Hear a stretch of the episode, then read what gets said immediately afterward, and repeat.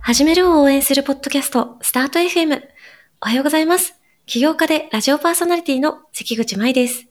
テイラー株式会社の柴田洋さんと、起業や独立を考えている方に役に立つ情報を楽しく語っていきます。洋さん、おはようございます。おはようございます。いやー、なんか地獄のミサーみたいなことを言いますけれども、はい。あのー地獄のピザは、はい。またインターネット老人会みたいにななってきちゃったけど、えっと、あれなんですよ。あの、私本当にちょっと今日は多分マジで1分も寝れてないんですよ。 で、ミサは寝てない自 慢。久しぶりにこんなこと言いましたけど、どうしたんですかいや、というのもです忙しくて、それともなんか、こう、気が高ぶってみたいな話。まあ、両方かな。あの、まあもうとにかくですね、楽しくって最近、その、えーめっちゃいいじゃないですか、それ。やりたい仕事っていうか、そのやりたいことが多すぎて、夜、なんか、作業し始めたら、どんどんやって、止まらなくなっちゃって、気づいたら5時とかになってたんですよ。うん。朝の。で、すごっ。あの、で、この、ポッドキャストを、今こっちはね、朝の9時くらいなんですけど、で、5時とかなって寝ようと思っても、なんか、頭が冴えちゃって寝つけなくて、 お風呂入ったりとか、いろいろやって、気がつけばもうこの時間みたいな。へででえ。すすごね、いですね、それ。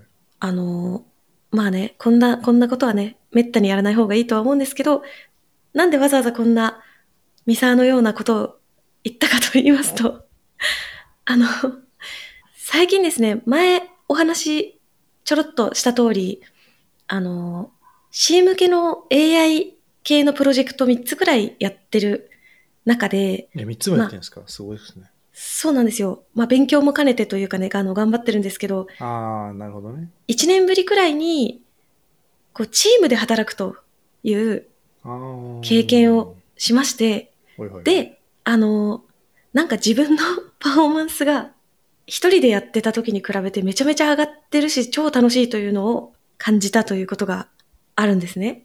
えー、チームでうんうん。作業した方が、なんかパフォーマンス出るみたいなことですか。そうなんですよ。えやっぱこの一年くらい、まあ確かに。こう、準備準備よく行できますよね相手か相方が欲しいみたいな。そうなんですよ。一人でほぼやっていたので、なんかこう、一人でやると自由でいいなかと思いきや、こう自分の場合は、今更ですけれども、なんかこう、サービスを作り上げて届けた先にいる、まだ存在しない未来のユーザーとかももちろん超大事なんですけど、まあ、それよりも、まずは目の前にいる人の期待に応えるうんことでより頑張れるし、すごいそれが楽しいタイプなんだなってことを改めて理解したということがありました。なるほど。まあわかりますよ、それありますよね。ね。はい。と特になんか僕、その遅くまで起きていられるは僕も結構その大事ですね。その同期的に誰か頑張ってる人がいた方がうんうんうんうん。頑張り続けられる。特にその瞬発的なやつだと。っていうのはすごいわかります。なんか、そうですよね。はい。よく、まあ、スタートアップだとよくあるし、よくあるシーンだと思うし、マッキンズ時代もよくあったんですけど、そのチーム全体で、徹徹夜じゃないけど、なんかその、夜遅くまで作業するみたいなシーンって、別に全然平気なんですよね。うーん。で、一人で 作業すると、ちょっともういい加減、もう夜も更けてきたし、みたいになる。そう別に別に近くにいる必要はないんですけど、なんかその、はい。この作業をするのを誰かが待っているみたいな感じがあったそう方そうそうそうが、こう、アドレナリンを出しやすいっていうのは、なんかめっちゃありますよね。いやー、めっそちれはゃめあっちりゃわかまりますすよね。で、なんかこう、もう私の場合はそういう発見があったんですけど、今回ですね、その、自分の力を最大化するための状況や環境の作り方という、あああ、テー大マ事でですよね。パフォーマンスようさんに上げるためのねようさんにその辺をですね、えーめちゃめちゃ聞いてみたいなと思ったんですよ。はいはいはい。思い当たることはいくつかあります。どうなんでしょうかなんかね、あれ、あれなんですよ。みんなやっぱりうさんみたいになりたいって思ってる人がたくさんいるので、 いや、いないでしょ。いや、いっぱいいるんで。まあまあまあ、あの、良くも悪くも、サンプル1として聞いていただければなんですけど。なんかあの、よくこれ過去のエピソードでもやったかななんかホワイトボードの前でブレストするのとうんうん。画用紙の前でブレストするのとちっちゃいメモ帳の前でブレストするのとなんかコンピュータースクリーンの前でブレストするので、えっと、中身が変わるみたいなああ。話があると思うんですけど、うんうんうん。めっちゃ面白い。なんかそのやっぱそのなんか脳のモードとしてどういうコミュニケーションモーダルを取ると自分がどうなるのかみたいなところは結構僕は強く影響されちゃう人だなと思っていてへえ。で人と話すのが僕は一番自分の中では気に入っている、まあ、いいか悪いか。かは分かんないんですけどその考えを整理するのにすごく役に立つなというふうに自分では思っているのでできれば人と喋りたい喋って整理したい、うーん。そういう時の人っていうのは、どんな人に、まあどんな人でもなんかそれぞれ良さはあると思うんですよ例えば全然その文脈知らない人だったらなんか一から話すことによってななんだろう、まあ、それで整理されることもあると思うしあと話し方がそっちの方が上手くなる感じはしますそのなんか物事を魅力的に伝えるっていうことの練習練習っていうかこれもなんかあのねあの漫才のネネタ合わせとかと同じで言い方によって当然なんか変わるじゃないですか感じうんうがんでそれはそうんの本当に細かい間の取り方だったりその物事の言う順番だったりっていうところも含めてなんか変わるじゃないですか。うんでそれの、えっとチューニングは何にも知らない人に説明した方がうまくいく感じがします。ああ。で逆になんか深く深く潜っ話題に潜ってなんか新しい切り口を見つけたいみたいななな新しい切り口っていうか、ななんていうのかなその、まあ、新規事業を考えるみたいなところでそのペインポイントのさらに裏側にあるペインみたいなのにたどり着きたいなみたいな時はなんかそのむしろいろいろはしょって喋れる人の方が、うんいい、いいので、えっ、と、まあ、そうですね。そ、そ、まあ、当然そのバイアスされるっていうリスクもあるとは思ってるんですけど、ただ、まあ、そういう、あんまりこう、伝達速度速い人と話した方が、なんかそういう、そういうのはいいなと思いますし、なんか別にどあー、ど、好き嫌いは特になくて、どっちでも、めちゃくちゃ話し合わないギャルみたいなじゃなければ、全然大丈夫です。え、でもなんか、いや、素朴な疑問なんですけど、私も確かに人に話して、何もまだ決まってない、ふわふわした状態で、なんかこう、ブレストというか、雑談して、うん。アイデア求めたりするのって楽しいなと思うんですけど、はい。紙とペンとかに比べて、必要な時にすぐに調達できるものでも、確かに、そのない問題はありますよね。うん。 いや、なので僕はいつでも話しかけられる ボットが。えーそういう話になってくる。まあでもね、結構チャット GPT とブレストするとかは、結構私は好きですね、最近ね。あ、そう、はいえー僕があんまりやったことないですね。あの、結構、今これについてアイデアを考えたいので、私の内省が深まるようにいろいろ質問してくださいとかって、お願いするとういろいろ、あの、書いてくれたり、ああ、なるほどね。なんかね、相手にメリットがないから悪いなとか思わなくていい。ああ、それはななくていいのはいいですよね。うん気使う人はそっちいいですよね。えーちちょっと話ずれるんですけど、チャット GPT の一番多いユースケースって何ですかえ私、自分の中で。何に一番使ってます結局。もういい加減多分かなり使い方こなれてきてると思うんですよね、みんな。そうですね。まあもちろんね、一番使ってるのはその、今チャット GPT 使ったサービスを作ってるんで、あの、結構私がよくやってるのは、あの、API を3.5を使いたいという状況で、あー。うん。まあ3.5の方が安いんですよね。うんうん。で、めちゃめちゃ最近よくやってるのが、4だったら実現できるのに3.5だといまいちなうんうんうん、場合ありますよね。を、それを4にチクチクるっていうか、うん。 3.5だったらダメだったんだけどみたいなことを相談して、あのあなたとやったこの一連のやりとりを3.5でもできるように、プロンプトを直してくださいとかそういうことをめちゃめちゃやってます。おお、高度。 メタな使い方だな、それ。すごいですね。さすが、そちょっとサービス作ってる感ありますね、それ。いやー、ありがとうございます。確かに。うん、なるほどね。面白いですね。へなんか、もう私なんか超ど文系人間なので、私立文系文学部人間なので、こんな私が、なんて言うんでしょう、プログラミングができないのに、文言というか文章で そういうことができるのは夢のようなうん。いや、本当そうですよね。気持ちでございます。もうサム・アルトマンありがとうのうん。いや、本当そうですよね。感じなんですけど、まあね、それはそうと、じゃあ、ヨウさんは、その人に話して整理するというのは、まあ、タイミングよく人がいた時にやってるみたいな。うん、そうですね。自然にたくさんそういう場があると本当はいいんですけどね。特に最近アメリカにいるの で少ないかもしれないですね。なんか、大丈夫ですかなんか寂しそうな発言。えでも本当にあの、あれですよ。多分ね、このポッドキャストをお聞きの皆さんもそうだと思いますし、私もそうですけど、あの、全然、コンプライアンスとか的に大丈夫だったら喜んで、その、お相手はやりたい人はいっぱいいありるがとうごのざいま。、ですあの、い言っていただければ、あのと思うんですけど、はい。そうですよね。いやいや、まあいや自分でもできるだけそのトピックに合わせてやったり、あとこれはちょっといらね気遣いなのかもしれないですけど、うんうん。でもさ、誰しもあるかこれ。なんかその、例えば話したいテーマが10個あるとするじゃないですか。はい。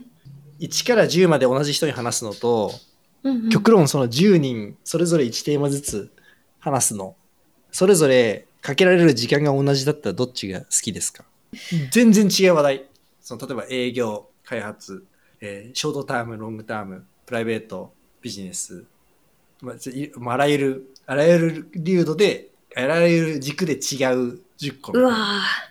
まあ、自分にとっての重要性というか緊急性みたいなの総合評価としてはまあ大体同じぐらいのマインドシェアでウェイトを占めているとしてあんまりそういう状況ないと思いますけどだとしてどっちが好みですかえー、どっちかなこれ結構人によって答え分かれそうな気がするでももしその一人の人が迷惑に思わないんだったら聞いていただきたいですけれども、なんかさすがに悪いかなって思っちゃって、小分けにしちゃうかなと 思います。そうだよね僕もなんかそのまあ迷惑に思うのか分かんないけど小分けにした方がなんとなく都合がいい気がしててなんかチャット GPT もさ全部スレッド分けるテーマによってまあそうですよね。 そうですよねま。混ざるとなんかわけわかんなくなりそう別に多分全然わけわかんなくならないと思うんですけど、うんうんうん。そ確かに。うだから、まあ、テーマごとになんか分けた方がななんとなく、うんうまあ、多分自分の中で文脈が切り替えやすいからってことなのかもしれないけど、うーん。はいなのでまあそうそうまあだからテテーマに合わせて一応このこの雑談はこの人にしようみたいな感じに作るようにはしてるんですけどあ、そうなんですね。ぜひその中のどれか一個を私にも割り当てていいやただいけやれ でもば。ポッドキャストもなんかそのいやぶっちゃけそのなんでポッドキャストしてんですかとかたまに聞かれるんですけど、うんうん、まあそうですよね。あの、その要素結構多い。で僕が単に話すのが好きというか、は話すのは人前で話すのが好きって意味じゃなくて、えっ、と、人と話すのが好き。うんうん。なんかその整理される的な意味で。うーん。ので、そのためにやってる的なところがあるような気がしていて、いやー知そらういうず意味知でらはずのうちね、めちゃめちゃ私はね、やってるってことで。枠多い方だと思いますよ。やったー 確かに。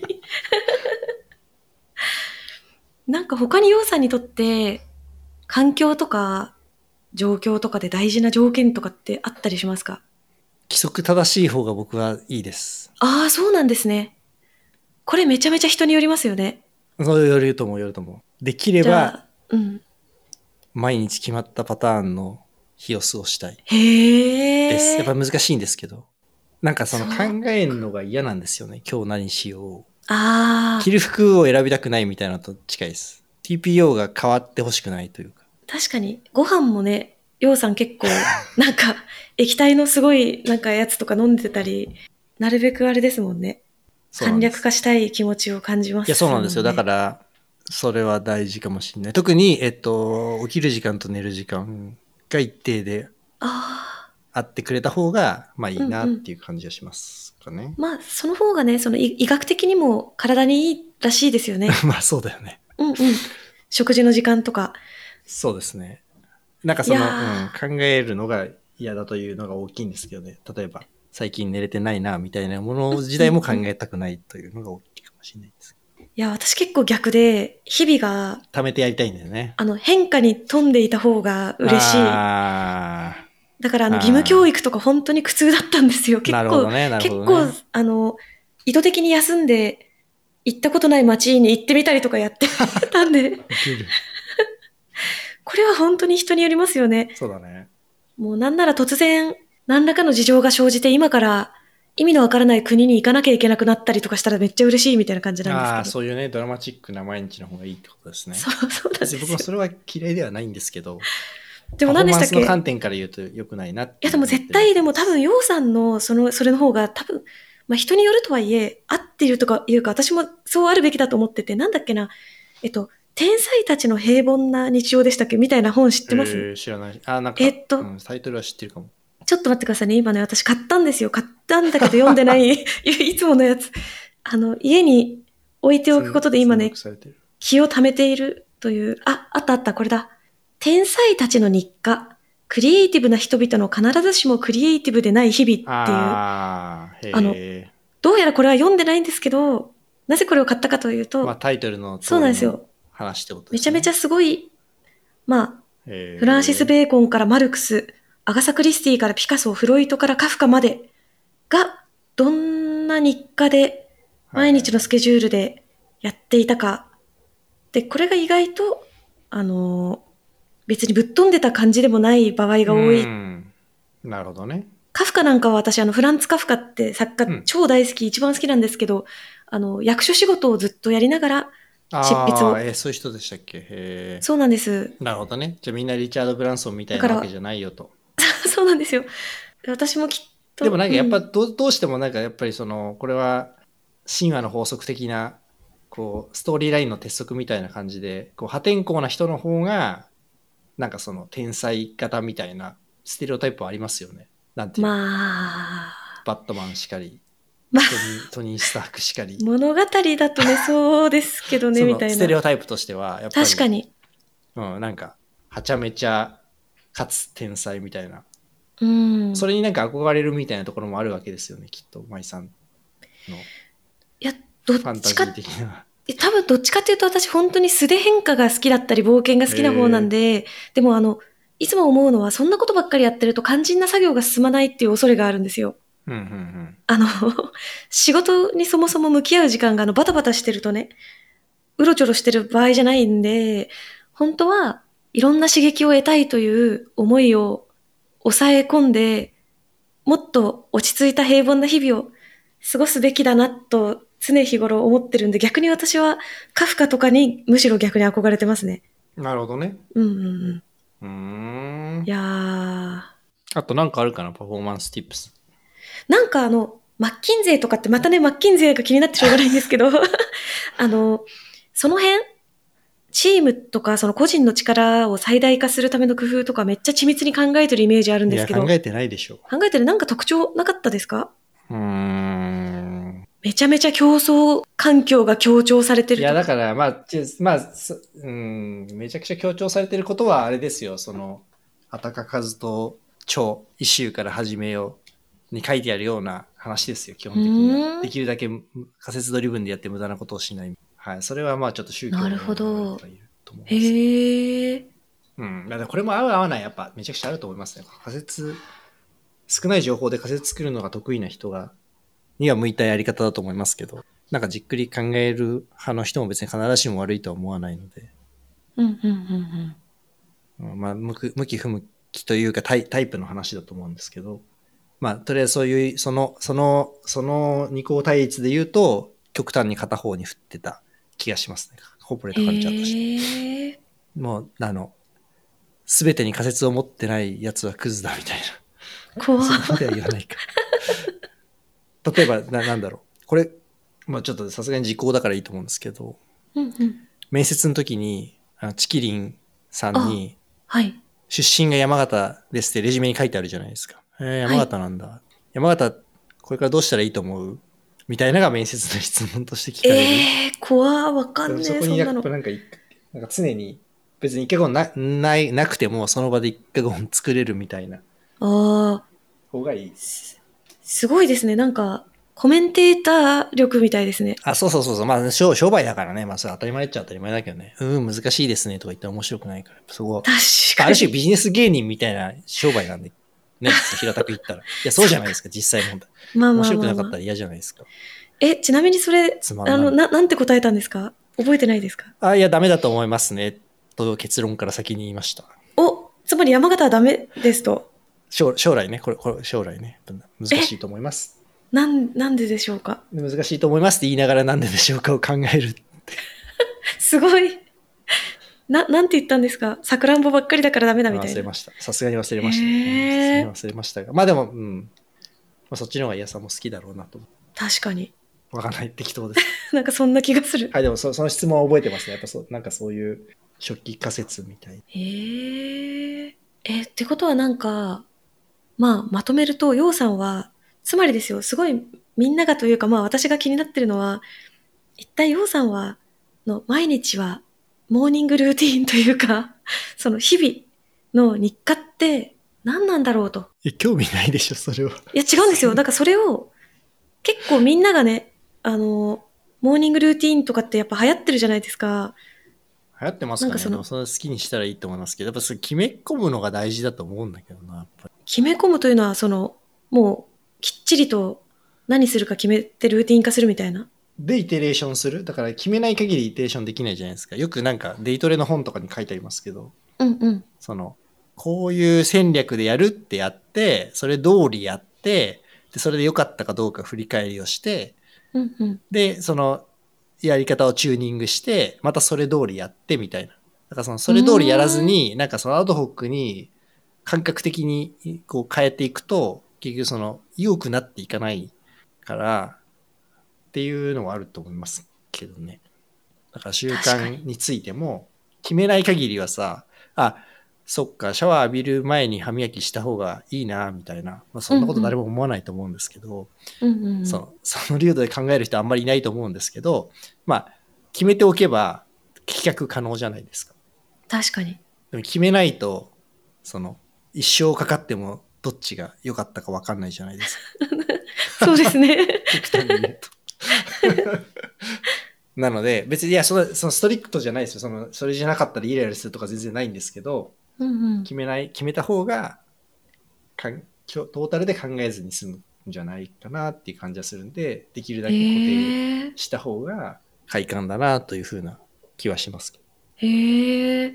何時から何時にとかっていう、その、働く時間とかも結構、できれば決めたいですね。やっぱな難しいんですけど、うーんできれば固定したいですね。そうなんですね。はい。だから僕は学校生活みたいなめっちゃ性に合ってはいます。ああ、そうなんですね。ちゃんとずる休みしないで行ってたんでしょうね。そうですね。解禁症ですね。えらい。 12年間で1日しか休んでないですね。1日しか遅刻してないです。休んではないです。一で一日も休んでないです。やば。まあでもそれは単にやっぱり運もあるだろうし、たまたま健康だったとか、まあインフルエンザ引くときはたまたま土日だったとか、なんかそういう。ああ、感じで。はい、でも、高校3年生の2学期ぐらいに1日だけ寝坊して遅刻したんですけど、それ以外は12年間で 無遅刻無せ無欠席。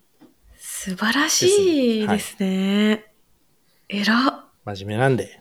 いやー、私も真面目なんですけど ね、多分。そっか。じゃあ、ようさんは、人に話して考えを整理したりしつつ、なるべくルーティあン。そうですね、まとめると、えっ、と、そう。できるだけ、えっ、と、1日の時計を固定して、あらゆることに初期仮説を持って、うんうんそれを人に話す。いいですね。なんか真似できる気が、真似できそうな人はそね、うです全部真似できる確かに、めっちゃいい。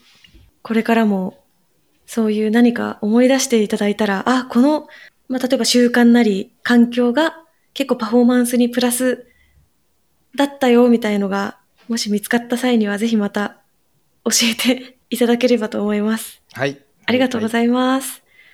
スタート FM ではあなたからの質問やメッセージを募集しています。ポッドキャストの概要欄から送ってください。そして最後まで聞いてくださったそこのあなた、チャンネル登録、高評価よろしくお願いします。今回も聞いてくださりありがとうございました。す。ありがとうございました。さそれでは素敵な一日をお過ごしください。